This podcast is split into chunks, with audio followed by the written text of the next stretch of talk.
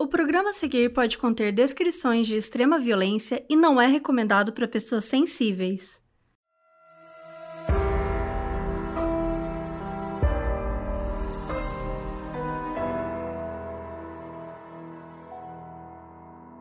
Em 1986, John Rutten chegou em casa e teve uma surpresa horrível. A sua esposa estava morta no chão da sala. Esse caso levou mais de 23 anos para ser resolvido. Eu sou a Carol Moreira. E eu sou a Mabê. E hoje a gente vai contar o que aconteceu com a Sherry Rasmussen.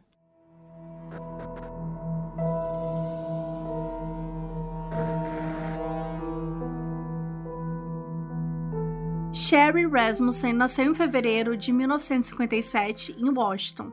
Só que logo quando ela era pequenininha, ela e as duas irmãs, a Connie a mais velha, e a Teresa, a mais nova, mudaram com os pais Nels e Loretta para Tucson, no Arizona. A família Rasmussen era super unida, eles faziam tudo juntos, era aquela família perfeita, aquela coisa do comercial de manteiga que a gente sempre fala. E as três meninas cresceram muito próximas e muito felizes, eram super amiguinhas e tal. A família era financeiramente estável, ali mais perto de uma classe média alta.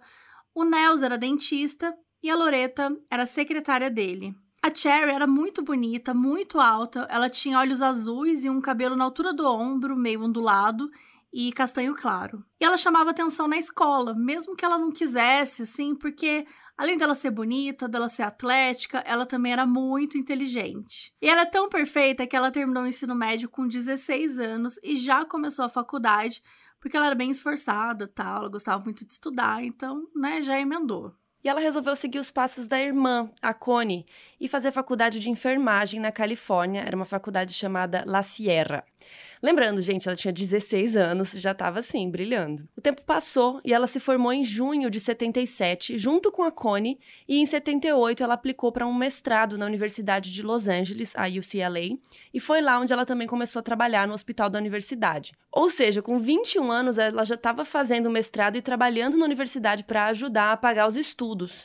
Em março de 80, com 23, ela terminou esse mestrado e recebeu o certificado de enfermeira com especialização cardiovascular. Para comemorar toda essa jornada da Sherry e como um jeito de presentear ela por todo esse esforço que ela tinha feito desde a escola, né, finalizando esses estudos e tudo mais, o Nels, o pai dela, comprou uma casa num condomínio fechado em San Fernando Valley, em Los Angeles, para ela. E lá ela morava com um gatinho branco chamado Bozo e com uma amiga que ela tinha conhecido na faculdade, a Jane. E mesmo que a casa fosse um presente do pai, a Sherry ajudava ele a pagar a hipoteca da casa todo mês porque ela queria muito ser independente. E ela tinha como ajudar a pagar pela casa, porque assim que ela saiu do mestrado, ela foi contratada pelo Centro Médico Adventista de Glendale, que era um hospital em Los Angeles, e ela foi contratada, gente, como nada mais, nada menos do que a diretora da ala de enfermagem. E ela também dava umas aulas para os residentes de lá, tanto de enfermagem quanto de medicina. Então ela era realmente muito foda, assim. E como que uma pessoa assim vai ter vida social, né, gente? Vai ter um namoradinho. E a real é que ela não tinha mesmo. Ela tava ali só trabalhando. Só que era uma opção dela, porque ela era muito ambiciosa, ela amava o que ela fazia. Então ela tava assim, sabe, super focada em ser uma enfermeira foda e ajudar o máximo de pessoas possível. Beleza, tranquilo, quem nunca? Só que, gente, ela tinha amigas, né? E as amigas levavam e arrastavam pro rolezinho, pra uma festinha, pra barzinho, enfim, coisas de amigas. E aí foi numa dessas festas com uma amiga da Sherry chamada Anita, que em maio de 84 ela conheceu um cara chamado John Rutten. O John era o perfeito galã de Los Angeles. Ele nasceu em Oregon em setembro de 58, cresceu em San Diego, mas se mudou para Los Angeles e se formou lá na UCLA também, só que em engenharia de computação. Apesar do John ser super alto, atlético, bronzeado, ter um sorriso lindo, cabelo castanho curtinho e ser super simpático, ele não era muito pegador, ele era zero mulherengo, ele não tinha muito jeito pra paquera, né, como dizia na minha época. Óbvio que ele ficava com uma garota aqui e outra ali, mas tinha uma menina em especial que ele sempre tava meio que pegando. Essa menina se chamava Stephanie Lazarus, e eles se conheceram na universidade porque o dormitório deles ficava no mesmo andar, no décimo, e eles se viam o tempo todo. Inclusive, todas essas pessoas que moravam naquele andar acabaram formando um grande grupão de amigos, faziam várias coisas juntos. Se tivesse WhatsApp naquela época, com certeza eles iam ter um grupo no WhatsApp, sabe? Aquela galerinha. O John e a Stephanie, então, começaram uma amizade deles meio de forma platônica, tal, né? Tipo, como amigos. Mas depois ficou claro, né, que eles estavam ali dando aquelas pegadinhas, né?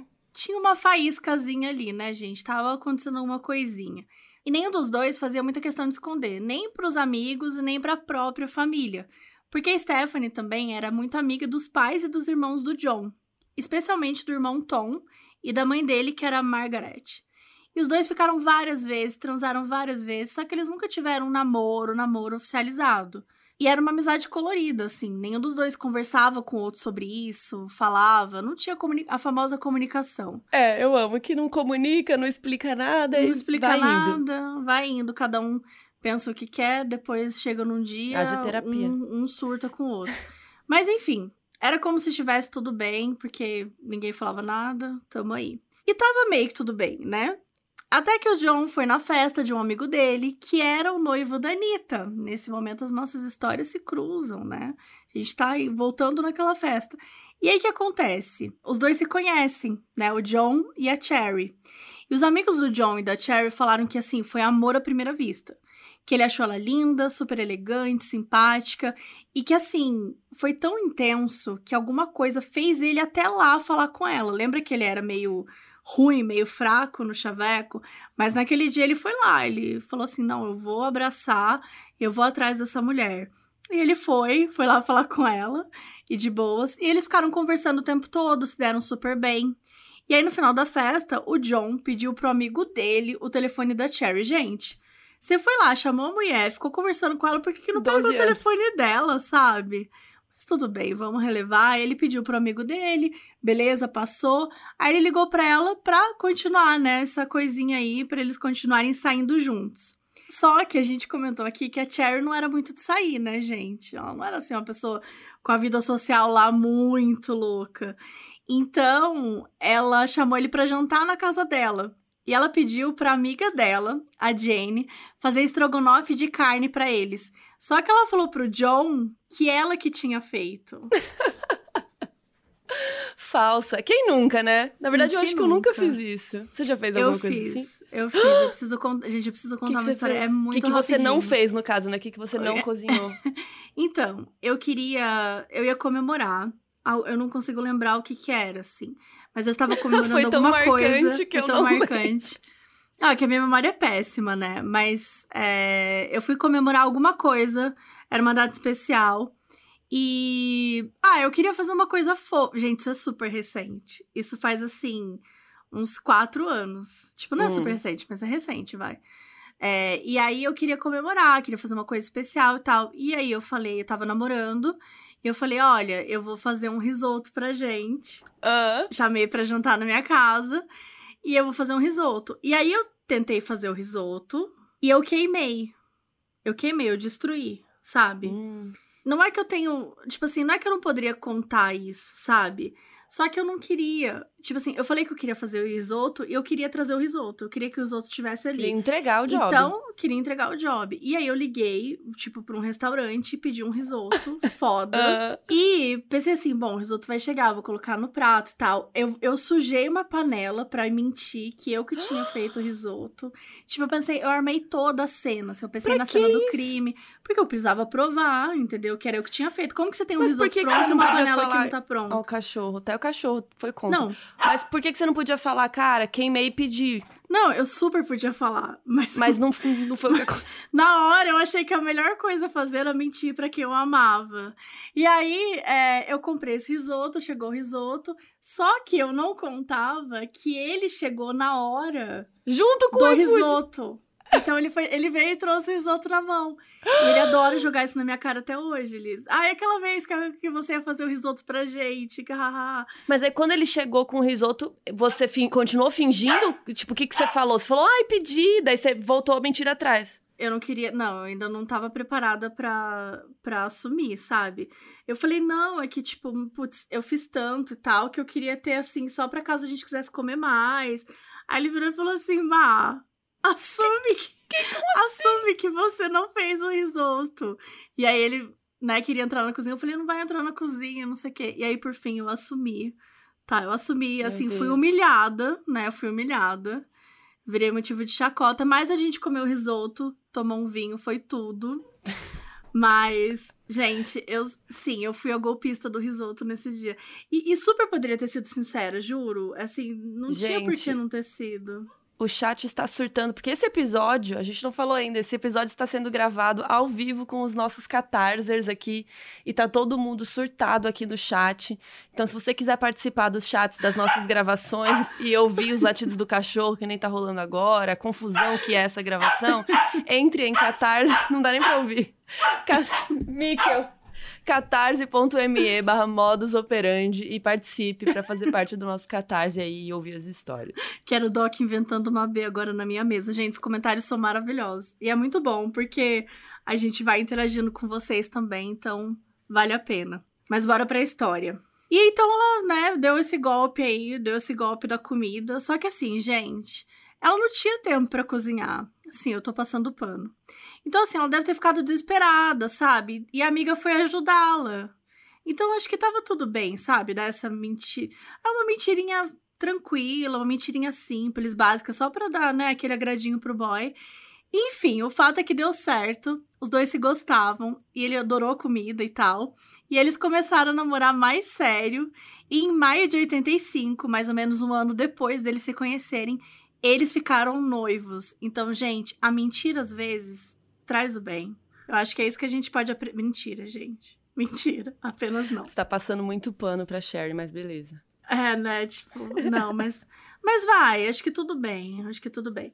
Bom, mas o que aconteceu? Eles ficaram noivos e tem aquela coisa toda tradicional, né? De ter um, um, um anel de noivado. Só que, ao invés de comprar um anel de noivado pra Cherry, eles decidiram comprar um carro para ela. Porque era uma coisa mais prática e que ela ia de fato usar e aproveitar. Eu achei isso tão legal.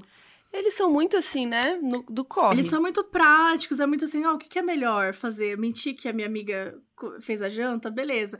Ah, eu comprar o carro ao invés do anel? Eu achei bem legal, na verdade, assim, achei que foi, sei lá, não teve essa preocupação, assim, de, ai, nossa, é uma tradição tal. Que beleza, tem gente que se importa bastante com isso, mas para eles, eles viram que era uma situação que fazia sentido, né? A Cherry, ela era assim, ela era muito prática. Isso se aplicava para tudo na vida dela. E não é que ela era pão dura, ela só sabia onde que ela queria gastar o dinheiro dela. Então, ela não se importava muito com o anel de diamante. E aí os dois também queriam economizar para o casamento e tal, que estava chegando. E daí o John se mudou para a casa da Cherry lá do condomínio fechado já que não fazia muito sentido, né? Os dois continuarem pagando aluguel, já que em uns meses eles iam casar. Era maio e o casamento estava marcado para novembro daquele ano. E aí então, o cara foi morar lá, mas a Jane morava com a Sherry ainda, né? Então, tipo, ficou os três ali. Então a Sherry falou pra Jane: olha, fica o tempo que você precisar, não precisa, tipo, vazar correndo. Mas a Jane se tocou, né, gente? tipo, tô morando aqui com o casal, vou ficar aqui de vela, vou vazar, né? Então ela achou melhor se mudar de lá, mas assim, na amizade, tipo, as duas continuaram sendo bestes e tal. Os pais da Sherry não amavam assim o John, mas viam que eles eram super felizes, que ele amava muito ela. E a Sherry falou pros pais: "Cara, o John é o cara, este homem bronzeado, gato, é o homem da minha vida". Então o Nels e a Loretta abençoaram a união deles, e assim o John se mudou para casa da Sherry e o pai transferiu a casa pro nome dos dois. Eu achei muito cedo para fazer isso. Né? Não precisa, podia estar no nome dela e pronto. Ah. O que, que ele tem a ver com isso? Não pagou um centavo. Eu, hein? Mas ele é bronzeado, Carol. Ele tem um tanquinho. E nos meses que se seguiram até o casamento, parecia que estava tudo bem, mas tinha uma pequena questão aí, porque enquanto toda essa história de amor estava acontecendo, tinha uma pessoa, uma pessoa que vocês lembram, que não estava muito feliz com esse noivado aí, não. E essa pessoa era a Stephanie, a antiga crush do John.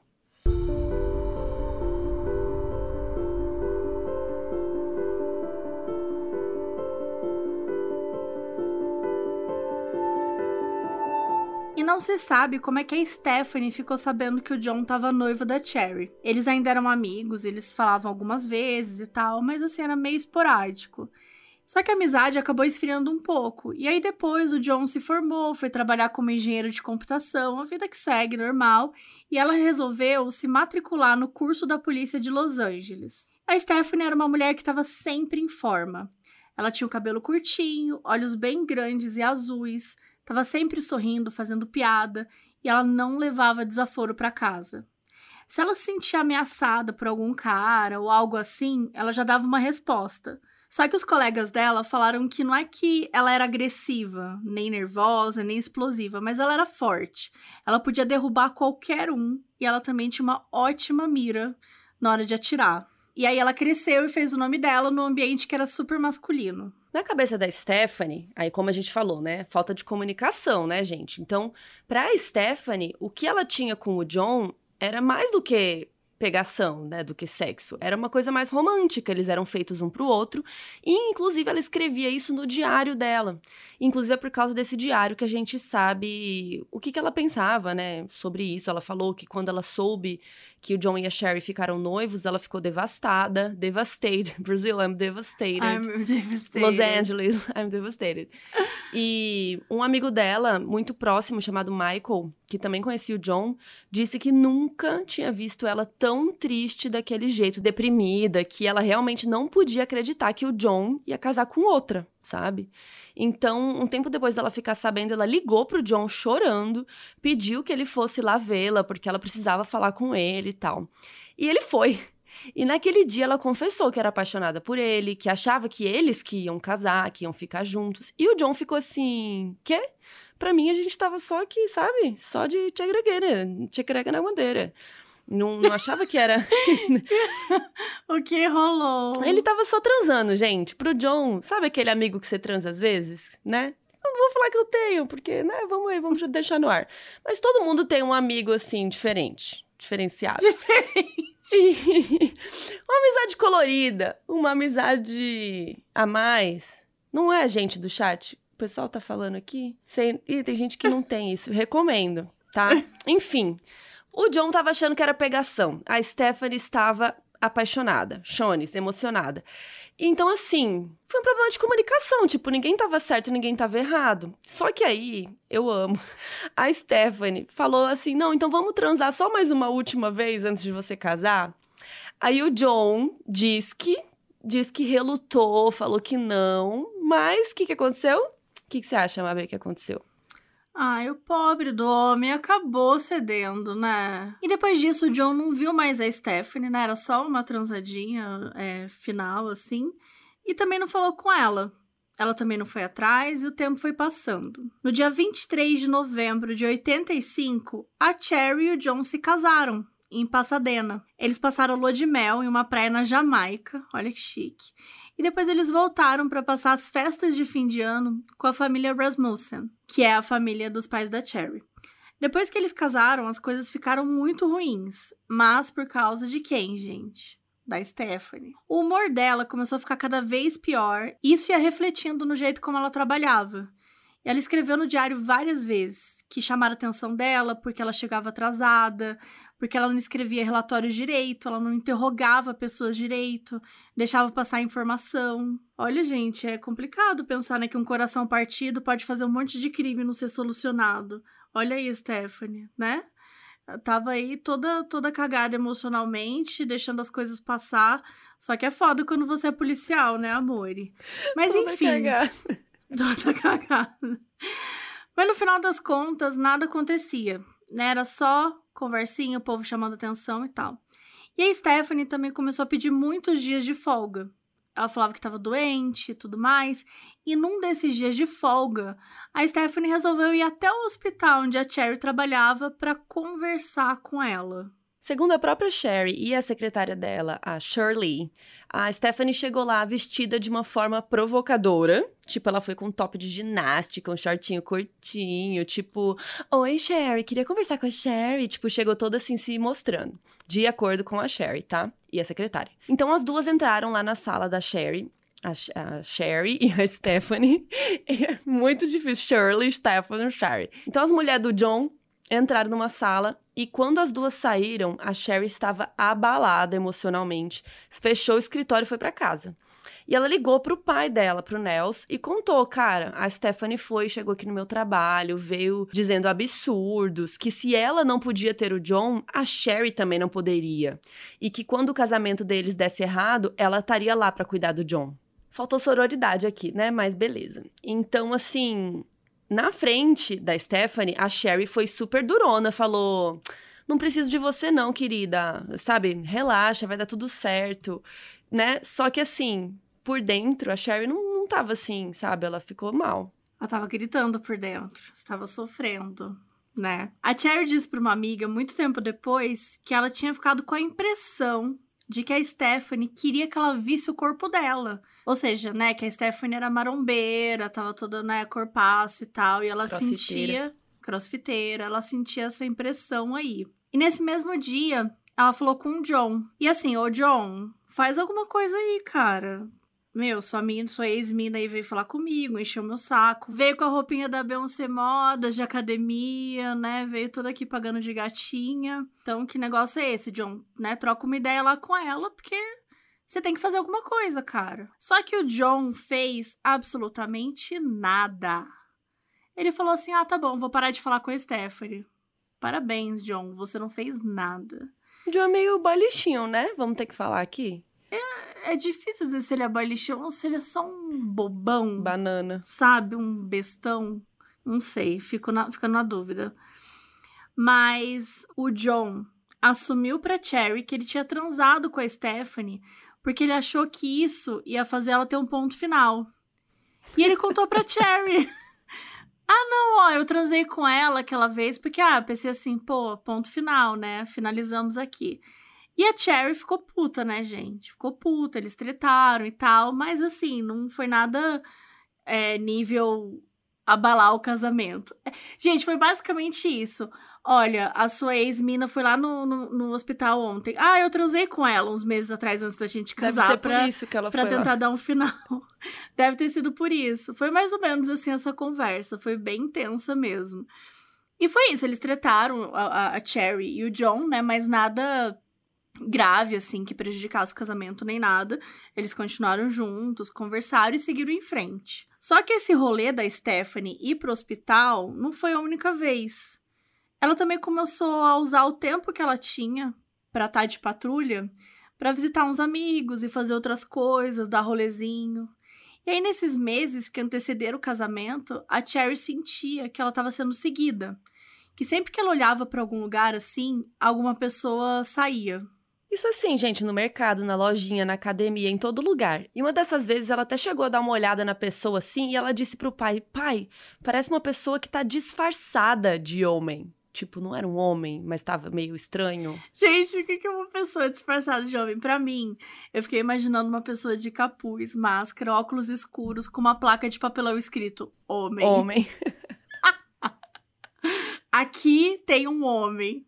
Sabe aquele óculos que você põe e já vem com um nariz e um bigode e uma sobrancelha? Sabe, eu pensei já nisso, assim, tipo, disfarce, estou disfarçado. Quem Ai, será que gente. era, gente? O que, que vocês acham? Quem será? Enfim, uma outra vez, olha isso. A Sherry estava em casa de boa, sozinha, né? Na casa dela, se arrumando para trabalhar. E a Stephanie brotou no meio da sala, como se a casa fosse dela, tipo, ou como se ela estivesse esperando o John, sei lá. Tipo, imagina você tá na sua casa e aparece tipo um fantasma. A ex do seu boy aparece no meio da sala. E assim, isso, só isso já não era estranho, tipo, isso é estranho, mas isso é mais estranho porque eles moravam num condomínio, lembra? Num condomínio fechado, super chique, com portaria, com cartão de acesso, com, sabe, enfim, barreiras. Como que essa mulher entrou lá? Uma teoria é que ela conseguiu porque ela era da polícia, né? Ela tava com uniforme de policial, então, sei lá, ela chegou com uma como que fala, deu uma carteirada, falou assim, eu sou policial, eu tenho que entrar aqui, né? Enfim, mas isso é uma fazer teoria. uma assim. patrulha, assim. né? Inventar é. que tá fazendo uma patrulha. Vou fazer uma patrulha na casa da Sherry. Enfim, né? A gente não sabe muito bem como isso aconteceu. Além de tudo isso, gente, além dessa aparição aí do nada, a Cherry recebeu ligações fantasmas. Sabe aquelas ligações tipo que não aparece, não, não dá para saber de onde vem? E isso sempre rolava em horas aleatórias e foi durante semanas. Quando ela atendia, ninguém falava nada, mas no fundo ela sabia que era Stephanie ligando. E ela continuava reclamando pro John. Ah lá, John, ela ligou de novo. Ah lá, Faz ah alguma coisa. E o John seguia fazendo nada. Um dia perto do Natal, a Stephanie foi lá de novo. Só que dessa vez, gente, assim, sério, ela foi pedir. Não, sério, sério. Ela foi até o condomínio pedir pro John passar cera nos patins dela porque ela não tava conseguindo. Gente, quão, quão difícil é passar uma cera num, num, numa rodinha? Não, não, você precisa ir até o condomínio do seu ex-namorado que, que, sabe, que, Que tá você casado. tretou e tudo mais, que tá casado, e, e para pedir pra passar cera. E aí você pensa, pô, o John pegou e expulsou ela, né? Falou, porra, Stephanie, que você tá aqui de novo. Não, gente, o John foi lá e Fez passou a cera. Ele passou, passou a a cera. cera. Passou cerão Ele passou mão. a cera depois da mulher invadir a casa, perseguir a ex-esposa dele, a esposa atual, desculpa. Ele, ele- depois disso, ele teve. Gente, a pachorra de passar Tô a falando, cera. ele é boy lixo. Ele é lixo. É podre, podre. John é podre. E existe essa possibilidade que o John fazia tudo que a Stephanie pedia porque ele tinha medo dela, medo de contrariar, de acontecer alguma coisa. Então ele ia lidando com ela daquele jeito que era meio que não lidar e fazer o que ela queria. Tem umas pessoas que, que não querem é, criar confusão e aí elas acham que se fingir que nada tá acontecendo, nada vai acontecer. Mas, Tem gente, mesmo. não dá pra ser assim, infelizmente. Tem gente que não gosta de lidar com conflito, né? É, De exato. ter que ter essa conversa. Eu, eu, eu tive um, um relacionamento que a pessoa não gostava de lidar com conflito. E um dia eu falei, olha, eu também não gosto, mas isso tá acontecendo, né? É, vou fazer o mas quê? eu, eu também já tinha tirado a Stephanie na vassourada se ela tivesse invadido a minha casa. Mas enfim, né? Essa sou eu. Mas aparentemente, gente, o John, né, ter passado a cera não resolveu o problema. Olha só, a Stephanie não superou. E em fevereiro de 86, tudo mudou.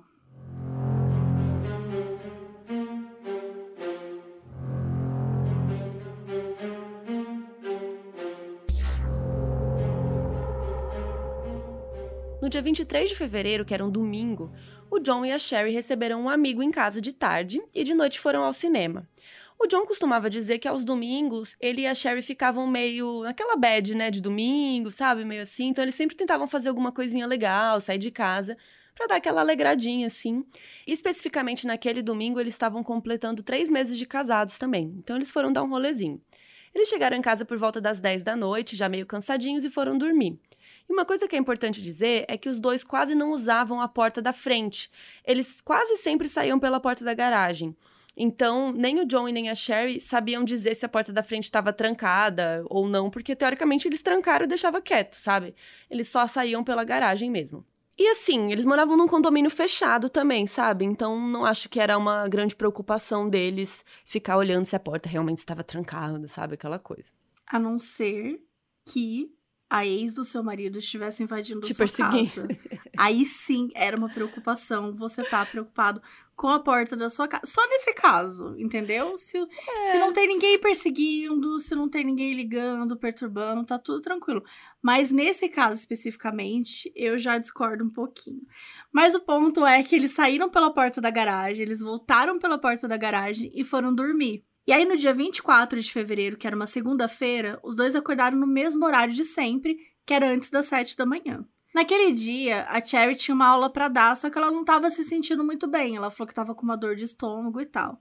E o John ficou meio preocupado, mas tranquilo, né? A Cherry era enfermeira, se tem uma pessoa que sabia se cuidar ali naquela casa, era ela. Então ele só certificou: ah, você vai ficar bem sozinha, tá tranquilo. Ela falou que sim.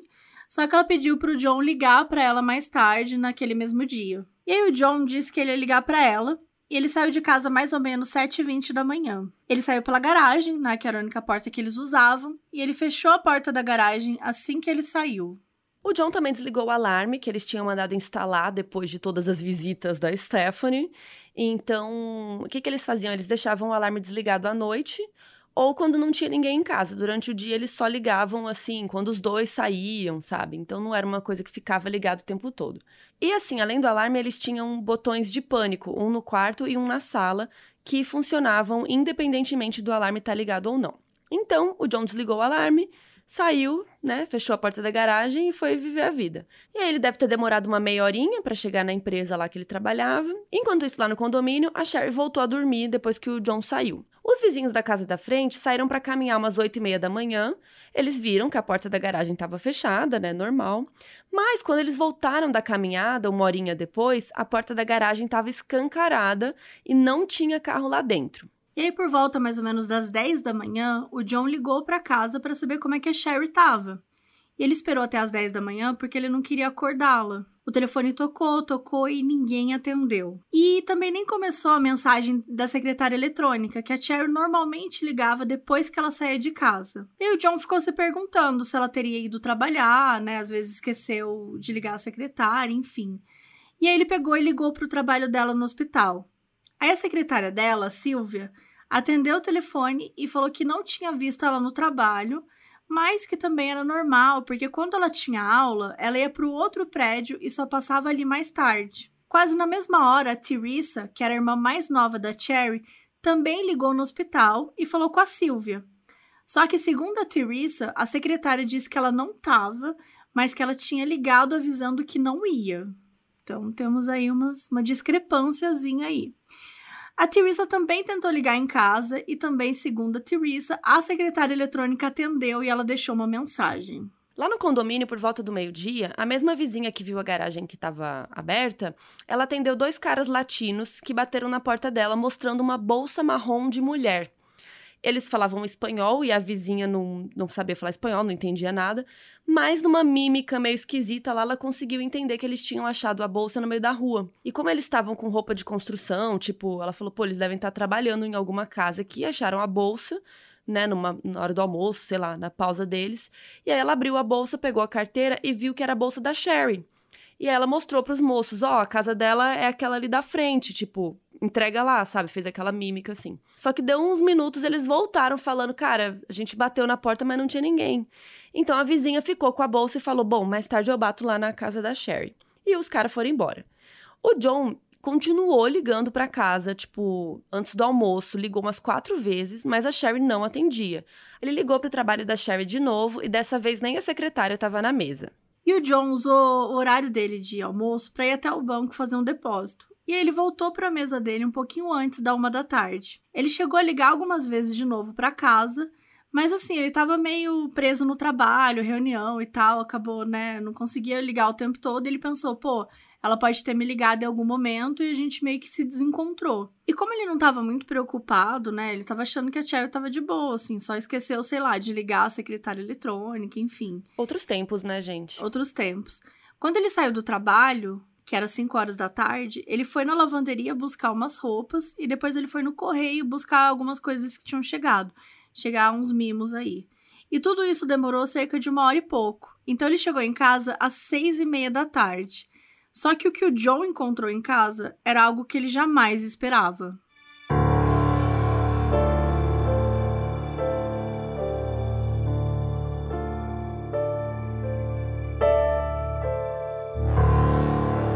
John chegou em casa e a garagem ainda estava aberta e tinha vidro no chão do lado de fora na calçada.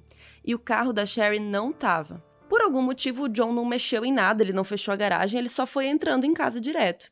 Quando ele abriu a porta que dava na sala, o John já viu a Sherry deitada no chão. E aí ele foi correndo, né, para ver se ela estava bem. Ele foi desesperado, ver se ela tinha pulso, mexer nela. Mas quando ele olhou para o rosto, ele viu a cara dela, estava muito machucada e na hora ele soube que ela tinha morrido. Então ele ligou para a polícia imediatamente. A atendente disse para ele não sair de casa, para ele ficar lá quietinho e ele obedeceu.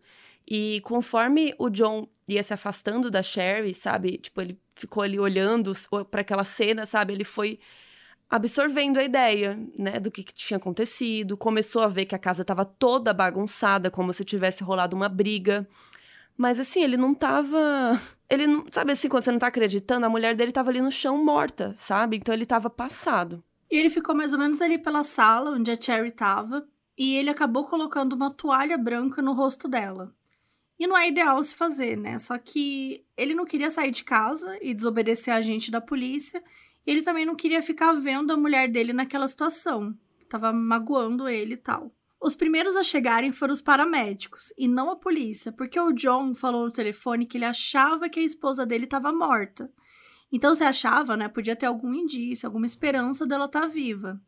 Mas no fundo, John sabia que não tinha jeito. E quando os paramédicos chegaram, eles mesmos chamaram a polícia, os médicos legistas e os especialistas forenses. Às 7h48 da noite, chegou o primeiro detetive, um cara chamado Steve Hooks, que ele acabou não ficando tanto tempo assim no caso. Quem ficou mais foi um cara chamado Lyle Mayer, que chegou uns minutinhos depois dele e foi realmente o primeiro responsável ali pela cena.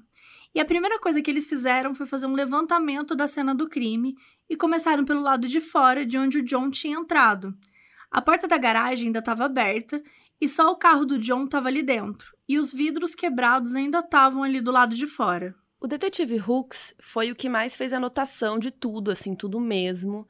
Então, a gente tem uma noção bem clara de como estava a casa quando a polícia chegou e tal. Apesar das portas terem muitas trancas, os detetives perceberam que não tinha nenhum indício de entrada forçada, ou seja, ou a porta estava aberta ou a Sherry abriu para a pessoa entrar. O detetive Mayer foi falar com o John para perguntar se a porta estava trancada, o que que, né? Como é que era e tal. E o John contou que eles receberam um amigo, depois eles foram no cinema e ele não lembrava muito bem se a porta estava trancada, porque ele não usava muito aquela porta, né? E é inclusive importante notar que o detetive precisou dar uma sacudida no John, tipo, ou, oh, né, presta atenção aqui, porque o John estava muito chocado, muito arrasado, passado, tipo, sabe, imagina o susto, né? Então, assim, o detetive, pela reação dele, o detetive meio que sacou assim, cara, ele não tem nada a ver com esse assassinato, sabe? Claro que depois eles investigaram todo o John, ver se ele tinha álibi, né? Se ele realmente estava na empresa o dia todo. E conseguiram descartar ele como suspeito depois. Mas, assim, de cara, o detetive Mayer olhou para ele e falou: não, ele realmente não foi ele, sabe? E as anotações do detetive Hooks falaram que tinham dois pedaços de fios que poderiam ter sido usados para amarrar a Cherry, uma cordinha branca e um fio de telefone e os dois tinham sangue. Só que, gente, não é só ali que tinha sangue, tinha sangue em todo lugar, todo lugar mesmo, nas paredes, no telefone, nos móveis, na porta, no carpete. Onde tivesse uma superfície, ia ter pelo menos uma gota de sangue. Era bem cena de Dexter mesmo, sabe? Da série Dexter. Tem muito, muito, muito sangue, então é até chocante, assim, de chegar e ver. Na base da escada que dava para os outros cômodos, tinham dois aparelhos eletrônicos jogados um leitor de fita VHS, olha como é antigo o caso, e um CD player. E segundo a anotação do detetive Hooks, o CD player tinha uma digital ensanguentada em cima. E esses aparelhos, eles foram os responsáveis pela teoria que marcou todo o caso e que a polícia não queria largar. A de que a Cherry tinha sido vítima de um roubo que deu errado, um latrocínio. Mas tem alguns pontos aí que valem a pena discutir, porque que não faria muito sentido ser um latrocínio. O primeiro ponto é que se foi um roubo que deu errado, o VHS não ia estar tá com uma digital ensanguentada, porque tipo, a pessoa matou a Sherry pra estar tá com sangue na mão já, né? Então matou a Sherry, aí ficou com sangue na mão, encostou sem querer no VHS, mas não levou o VHS, tipo, não roubou junto, então, pra, sabe, não faz muito sentido. Outro ponto é que não fazia sentido o ladrão ter matado a Sherry e não levar nada de valor. Porque, assim, tinha uma TV lá, tinha uma caixa de joias, sim, no banheiro, assim, bem óbvia, que dava para ver. A caixa não tinha sido nem mexida. Então, que latrocínio é esse que a pessoa não rouba nada, né? Não faz sentido. E tinham alguns pontos da casa que estavam bagunçados, mas algumas outras coisas que não estavam muito bagunçadas, assim. Então, era uma cena meio estranha, sabe? Uma coisa meio esquisita. E por último, a perícia analisou os ferimentos da Sherry, como que tinha ali na cena para tentar entender o que, que, tinha acontecido. Segundo as anotações do detetive Hooks, a Cherry estava deitada de barriga para cima, com dois tiros acima do seio esquerdo. E o rosto dela estava bem ferido, estava bem machucado, com sangue cobrindo ele quase todo. O olho direito estava inchado, bem fechado, e ela tinha sangue nos pulsos, como se ela tivesse sido amarrada. Perto dela, além dos pedaços de corda e de fio, né, que o Hooks achou, também tinha um vaso quebrado, que parecia ter sido usado para bater na Cherry. E ela ainda tinha um terceiro tiro, que era um pouquinho mais para o meio do peito. E além desse buraco do tiro, tinha uma outra marca em volta, uma marca do cano, que significaria que a Cherry tinha levado aquele tiro com a arma bem encostado no peito dela. Um ferimento muito importante também foi registrado. Ela tinha uma marca de mordida na parte de dentro do braço esquerdo. E aí o médico legista raspou, né, para ter uma amostra de saliva, porque era bem provável que aquela saliva que estava ali não era da Cherry. Uma outra coisa interessante é que não tem um consenso se a mordida foi feita antes da Sherry morrer ou depois. O legista também colheu amostras na Sherry para determinar se ela tinha sido violentada. E mais tarde o legista registrou que ele não encontrou indícios de que ela tivesse sido abusada de qualquer forma. E olha que louco, gente, para vocês terem uma noção de como ela apanhou. O legista achou que o machucado do rosto era um tiro, de tipo, o rosto dela estava tão destruído que ele achou que era um tiro. Mas não, gente. Depois da análise, ele viu que realmente foram pancadas feitas com o vaso. Com exceção de dois tiros no vidro do balcão do quarto, e que dava para fora, assim, isso explicava o vidro no chão lá perto da garagem. Fora isso, o resto da casa estava absolutamente intacto, nenhum lugar tinha sido remexido. As únicas coisas que o suposto ladrão levou foram o carro da Sherry, que não estava mais na garagem, e a certidão de casamento do John e da Sherry.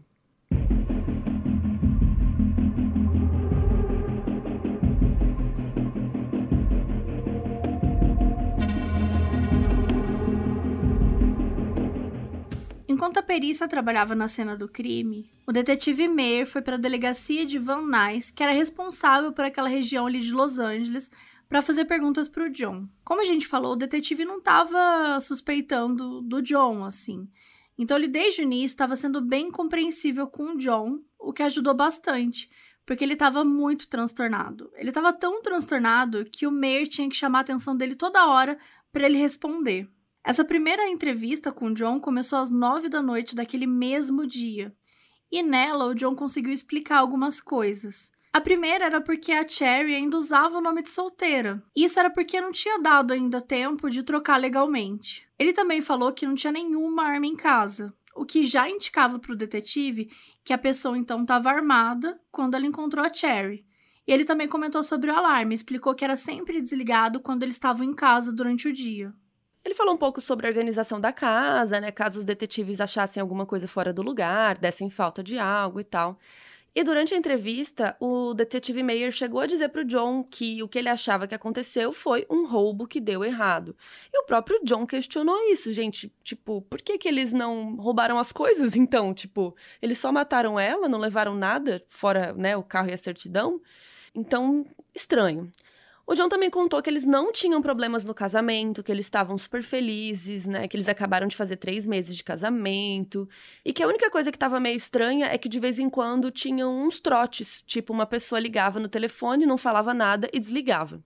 Naquela hora, o John nem lembrou da Stephanie, nem lembrou de todas as vezes que a Sherry se sentiu ameaçada pela Stephanie. Que, inclusive, Segundo o registro da polícia de Los Angeles, no dia 24 de fevereiro, no dia do crime, a Stephanie estava no quarto dia de folga seguido.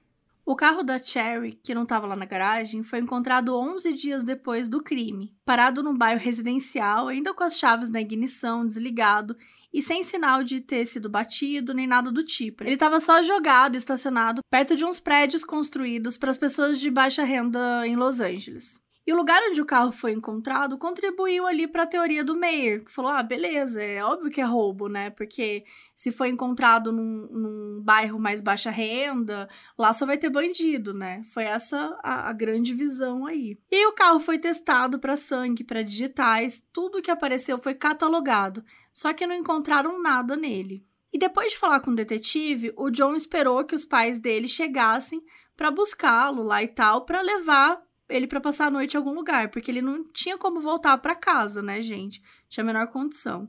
E o John tava muito chocado, ele tava muito abalado. Então foi o pai do John que ligou pro pai da Cherry e contou o que tinha acontecido. Os pais nem sabiam ainda.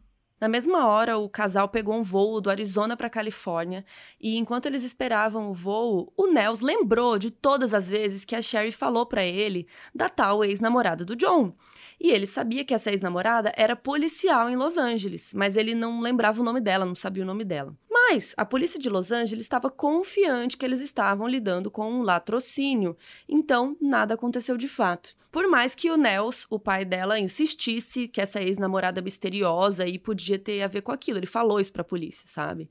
E depois, mais tarde, o John comentou que falou sim para a polícia sobre a Stephanie, mas assim, não tem nenhum registro formal sobre isso. Enfim, enquanto a polícia insistia nessa teoria aí do roubo e deixava o caso esfriar, os Rasmussen, eles iam atrás de qualquer pessoa que pudesse ajudar o caso a ser solucionado. Eles nunca desistiram. Entre 86 e 87, eles ofereceram recompensas em dinheiro para quem tivesse qualquer pista, mas nada apareceu. E durante esse tempo eles continuaram ligando para a polícia para perguntar como estava a investigação, para saber novidades, mas os detetives não tinham nada para dizer para eles. Em 88, dois anos depois do crime, os Rasmussen se encontraram com a Ambrose, que foi aquela que escreveu Um Estranho ao Meu Lado, o livro mais completo sobre a história do Ted Bundy. A Anne teve interesse em investigar o caso da Cherry e até escrever sobre, para ver se fazia um barulho e tal, já que a polícia só tava assim, passando de detetive para detetive, mas sem efetivamente fazer nada para resolver e sem novas pistas. Ela chegou a falar com um detetive particular que trabalhava com ela, e o detetive começou a olhar o caso, mas ele falou assim: ó, é too hot to handle que não é a série da Netflix. O que ele queria dizer era tipo, é grande demais para mexer nesse treco aí, dando a entender que o buraco era mais embaixo. E a família Rasmussen também tentou levar o caso para aquele programa America's Most Wanted, que fala sobre os casos não resolvidos mais famosos para ver se alguém tem alguma pista e tal, mas nada aconteceu e o caso foi esfriando. Aí, em 93, veio a primeira esperança real, assim, de resolver alguma coisa. Quando a Connie, a irmã mais velha da Sherry, disse que conhecia alguém que fazia testes de DNA, uma tecnologia que naquele momento ainda estava, né, começando a engatar. Com isso em mente, o casal, os pais, viajaram de novo para Los Angeles para conversar com o detetive Steve Fisk, que era o terceiro detetive que assumiu o caso. E é aqui que a coisa começa a ficar mais esquisita ainda. Primeiro, que o detetive Fisk disse que ele não podia fazer DNA nas amostras retiradas da cena do crime porque era caro. E quando o Nels, o pai, se ofereceu para pagar, o Fisk recusou. E assim, gente, a gente não sabe se na época era legal uma pessoa civil pagar por um exame policial e se foi por isso que o Fisk recusou ou se ele só recusou porque ele não estava afim. O importante é, foi recusado. Segundo, que em outubro de 93, um outro detetive chamado Phil Morritt pediu para recolher, retirar todas as evidências físicas daquele caso. E isso foi algum tempo depois que o Nels tinha ido falar com um outro detetive lá para pagar o DNA. Então, assim, quanto tempo depois que isso foi retirado também não se sabe. E isso também é um problema. Tipo, como assim alguém vai lá e tira as provas e ninguém sabe quando, para onde foi parar, o que está acontecendo? E aqui entra uma parte bem importante desse caso, que é o registro cronológico. O crono é o documento mais importante que existe, especialmente em casos de homicídios como o da Cherry, que eles estavam demorando muito tempo para serem resolvidos, porque ele é um documento onde os detetives encarregados vão registrando minuto a minuto, à mão, os passos da investigação. Então isso ajuda quando passa de para outro detetive e tal, né, quando ele vai pegar o caso um tempo depois, mas ele também ajuda a complementar os registros do legista para construir uma cadeia de custódia, ou seja, o que, que foi recolhido na cena do crime, com quem que estava, para que, que foi usado e quem foi que lidou com aquela evidência. O crono também registra qualquer mudança no caso, seja qual for a data e qual o espaço de tempo.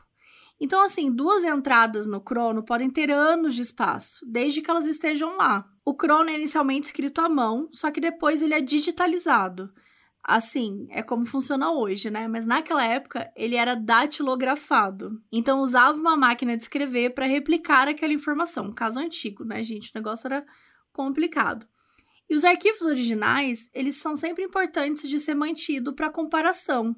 Caso você tenha alguma dúvida, né, ou quiser olhar alguma coisa que, sei lá, o detetive tá querendo ler alguma coisa, ele vai lá nos originais e vai buscar. Então era importante estar tá com esses arquivos aí para na hora de comparar. O Crono, do caso da Sherry, é um personagem importante nessa investigação, porque em algum momento entre maio de 86, o ano do crime, e março de 2008, as páginas que registraram os três meses da investigação do caso, lá do comecinho, sumiram só existiam as páginas batidas, que eles chamam, ou seja, as páginas que já estavam datilografadas, o negócio feito à mão sumiu. Além disso, coisas importantes não estão registradas nesse crono. Por exemplo, a conversa que o pai, o Nels, teve com o detetive Fisk sobre DNA, tinha que estar tá lá escrito, né? O pai da menina veio aqui, assim, assim, assim. Não tinha, não tinha nada escrito. A retirada das evidências, gente. Como que alguém tira as evidências do bagulho e não tem anotado? Tipo, não, não tinha nada escrito. Tipo, só se sabe. Eu tô, tô, tô nervosa. Enfim, em outubro de 93, a gente sabe que isso foi retirado, mas não estava escrito lá. A gente só sabe disso porque ele assinou o documento de retirada. E sabe o que, que aconteceu?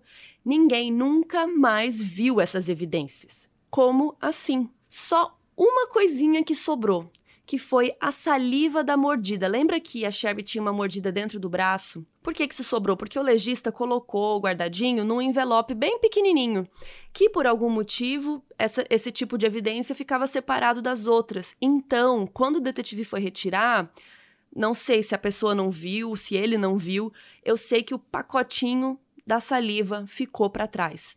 Então, a saliva da pessoa que muito provavelmente matou a Sherry Rasmussen ficou guardada no freezer de evidências até 2001, quando o caso finalmente teve uma virada.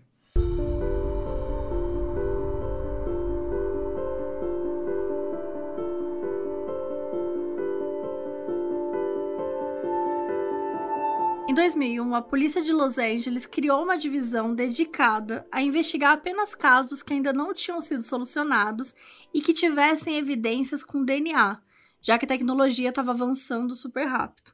Isso fez com que vários casos fossem reanalisados, e o caso da nossa Cherry era um deles. Ele só foi pego em 2004 por uma especialista em DNA chamada Jennifer Francis. Ela deu uma olhada no crono, ela viu que existia uma amostra de DNA da saliva, só que quando ela foi verificar na lista de evidências, ela não estava listada. Então não tinha como saber se a pessoa que retirou todas as evidências em 1993 também tinha levado essa. E aqui, gente, vou interromper rapid rapidamente, mas é por isso que existe toda. Acho que são coisas que não aparecem nas séries, mas toda essa coisa de anotação, tem toda uma cadeia de custódia, tem. Ah, quem tirou tal prova, onde que ela tá guardada, ela tá na polícia, ela tá na, no, no médico legista, ela tá. Sabe? Tipo assim, todas as informações referentes a uma evidência, elas precisam tá disso, porque chega tá aí. Anotado. São tá anotadas, porque aí chega essa mulher aí em 2004, negócio já há mil anos atrás. Como é que ela vai saber onde que tava? Então, tava nesse momento aí. E a Jennifer resolveu tirar a prova e ir lá no banco de evidências e pedir para o oficial responsável procurar a tal da amostrinha. E, gente, ele encontrou. Demorou seis horas? Sim, demorou, mas ele encontrou. Ela estava num envelope super pequenininho e depois de todos aqueles anos estocada lá no freezer, só dava para ler Rasmussen. Bom, a Jennifer foi lá, super esperançosa, e testou o DNA mas ele não bateu com nenhuma amostra que estava cadastrada ali no banco de dados da polícia. E ela ficou super decepcionada, porque ela achou que né, ia ser algum um break, né, uma coisa assim no caso. Mas o trabalho não foi em vão, porque a Jennifer conseguiu pelo menos descobrir que a pessoa que matou a Sherry. Vocês estão sentados? O pessoal do chat aqui do Catarse está sentado? A pessoa que matou a Sherry era uma mulher. Isso dava para saber pelo DNA. Então ela conversou com o detetive responsável pelo caso na época, o Cliff Shepard, sobre a possibilidade de não ter sido um roubo que deu errado, e sim alguma ex-namorada. E o detetive respondeu o quê? Isso mesmo, que os ladrões então eram mulheres, ou que era um casal de ladrões, uma mulher e um cara. Gente, juro. Enfim. A Jennifer não tinha o que fazer. Ela não tinha autoridade para continuar a investigação, então o caso ficou por isso mesmo mais um tempo. Em 2009, quatro anos depois da Jennifer ter testado o DNA e 23 anos depois do crime, gente, o caso da Cherry foi pego por um detetive chamado Jim Nuttall, que parecia estar a fim de trabalhar. Temos aí uma exceção nesse caso. O Jim reuniu uma equipe de detetives para ajudar ele a trabalhar nesse caso, e todos eles viram as fotos e leram o crono milhões de vezes.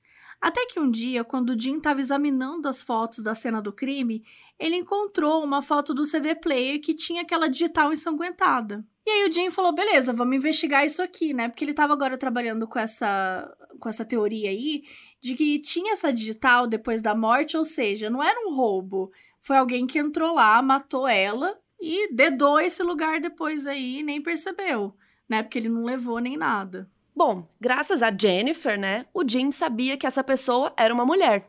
Pelo menos a pessoa que mordeu o braço dela. Então, ele e a equipe começaram a olhar para o tal do crono, o papel lá, e para as anotações, procurando mulheres.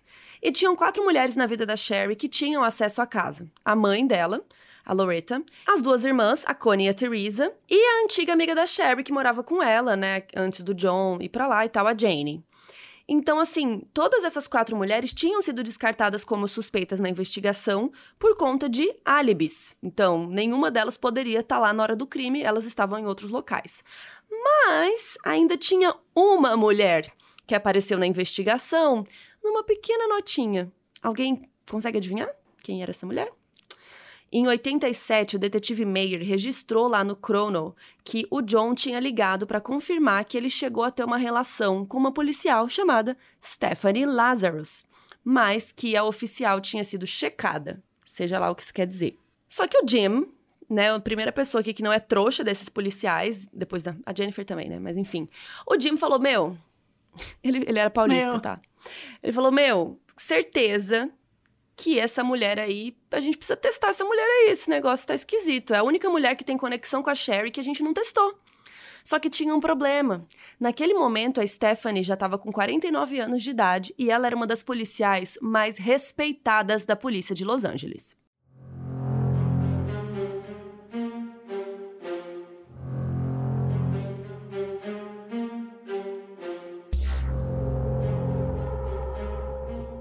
Vamos agora voltar um pouquinho na vida da Stephanie para contar para vocês.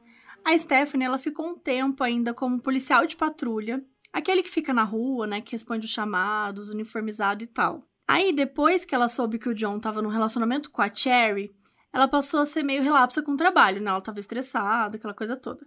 Só que, coincidentemente, depois que a Cherry morreu, e nos meses que se seguiram, a vida profissional da Stephanie assim, tava nos eixos, gente. Ela mergulhou no trabalho, tava brilhando. Isso fez com que ela recebesse várias cartas de recomendação. E ela foi se tornando uma policial mais confiável e mais comprometida com o trabalho. E ela, inclusive, passou a dar aulas e até treinar outros policiais sobre como lidar com o problema de drogas em Los Angeles. E foi numa dessas aulas, em 92, que ela conheceu o futuro marido dela, que era um outro policial chamado Scott Young, ele tinha 27 anos e na época ela tinha 31. A Stephanie foi mudando, foi crescendo ali dentro da polícia, passou pelo RH, foi para o Internal Affairs, que é de investigações ali dentro da polícia. E em 2009, no ano que o Jim começou a suspeitar dela, ela tinha uma carreira já de mais de 20 anos ali na polícia. Ela conhecia geral e ela estava trabalhando na divisão que investigava roubos de obra de arte em Los Angeles. Esses roubos de arte chamam muita atenção na mídia, né? Então, ela sempre estava aí nas reportagens, dando entrevista, tirando foto, dando palestra em museu e tal. E assim, o Jim então estava um pouco apreensivo de investigar essa mulher, porque, putz, vai que não era nada, e ele tá aqui queimando o filme de uma policial super influente, sabe? O que, que poderia acontecer com ele também, sabe? Então ele tava um pouco assim apreensivo. Mas ele resolveu seguir com a investigação mesmo assim. Valeu, Jim. E junto com os detetives que ele mais confiava e que não iam, né, acabar falando mais, nem vazar nenhuma informação, que eles estavam ali investigando uma pessoa importante na polícia. Eles, inclusive, mal falavam sobre isso no prédio, porque ela trabalhava no prédio, né? Então, quando eles falavam sobre o caso, eles usavam tipo um código. Eles chamavam ela de número 5. O Jim ligou para o John para confirmar que a Stephanie que estava no crono era a mesma Stephanie que ele tinha namorado. Só para ter certeza mesmo. E o John disse que sim, que ela era a mesma. E, gente, o John e a Stephanie chegaram a sair outras vezes depois que a Cherry já tinha morrido. Só que em 89, ele ligou para o Mayer, para o detetive, para confirmar que a Stephanie não tinha mesmo nenhuma ligação com o assassinato da ex-mulher dele. E o detetive falou assim: não, tá tranquilo. Oi? É, gente, isso aconteceu, tá? Além disso, John também falou pro Jim que o pai da Sherry sempre suspeitou da Stephanie, mas foram os detetives que estavam presos nessa teoria aí do roubo. Então só faltava uma coisa, que era a prova do DNA. Para poder fazer uma comparação, o Jim precisava do DNA da Stephanie, mas ele não queria chegar bem lindo e falar assim: Oi, a senhora poderia me dar um de... esfregar sua bochecha aqui rapidinho? Ele tinha medo do que, que ela poderia fazer, né? Se, se poderia estragar tudo. Então ele resolveu pedir uma autorização para recolher DNA de forma não oficial. Ele conseguiu a autorização. O que isso significa? Ele mandou uma equipe de detetives ficar a paisana, seguindo a mulher disfarçados, assim, né? Em busca de uma oportunidade. E depois de uma semana seguindo ela, eles conseguiram, porque ela parou numa lanchonete com a filha dela, pediu um refri, bebeu e jogou a latinha no lixo. Então os policiais tinham autorização para pegar a latinha, o canudinho, né? Mandaram para testar e para surpresa de ninguém, o DNA bateu.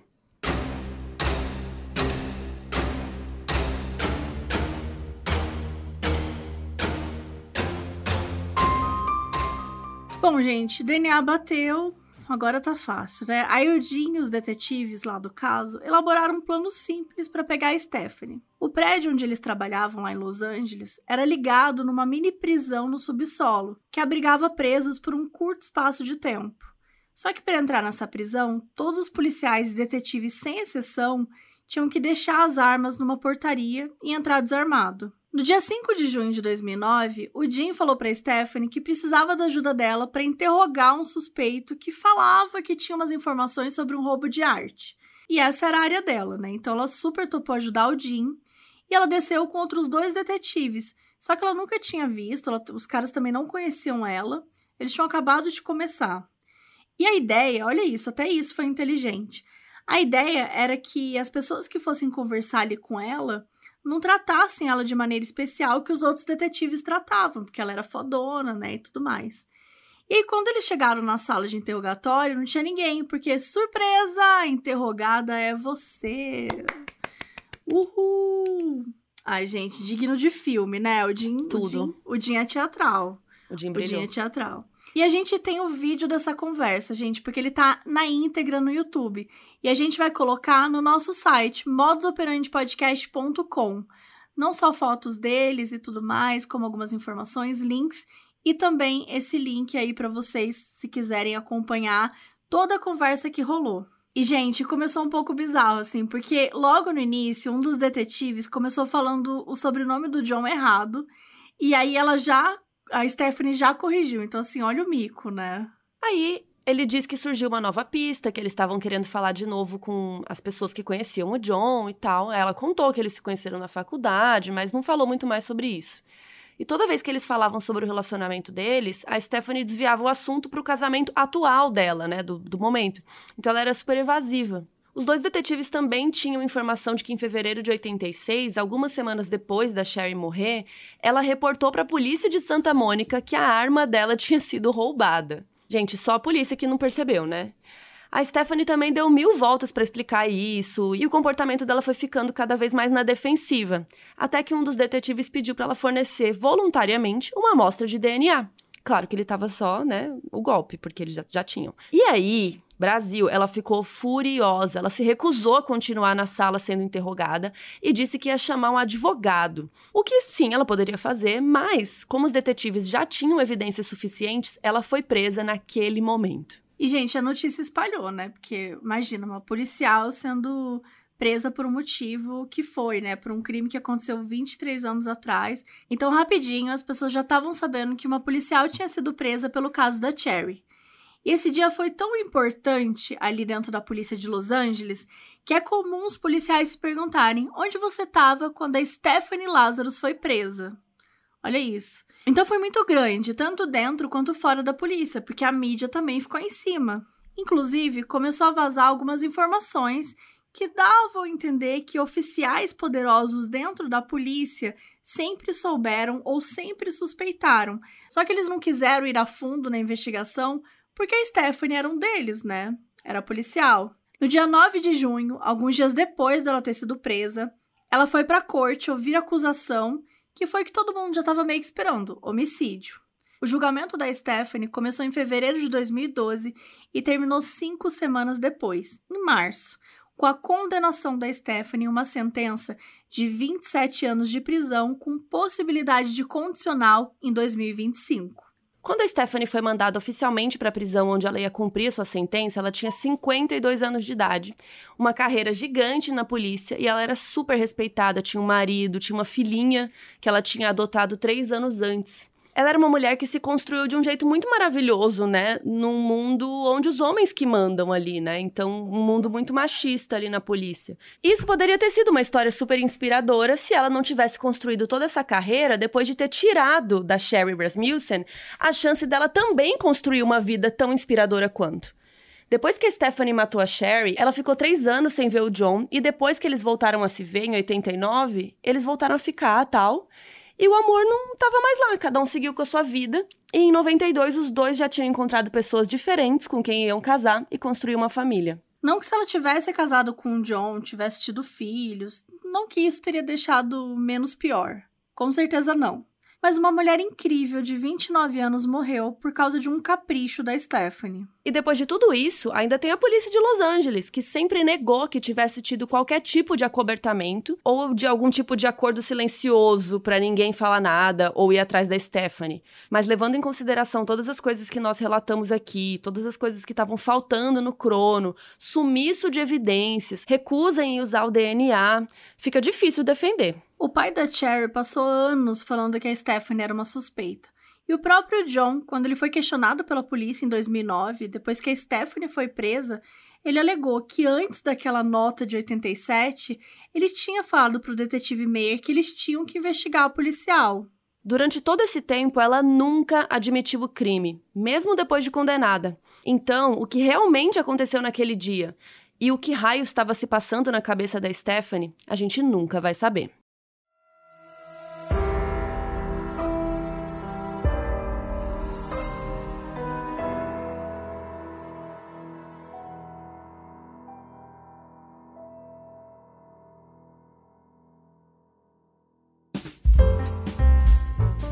E agora os erros de gravação do episódio. E esses aparelhos, eles foram se repon... E esses aparelhos... O Fisk, recu... Recu... o Fisk recusou. Gente, chega. Para de andar. Para de andar, do nada ela chegando os É que fica, né? Tá viva? Você. Ah, sou eu? Gente, eu tô muito assim. Amável parada. Travou a tela. Nossa. A travada sou eu.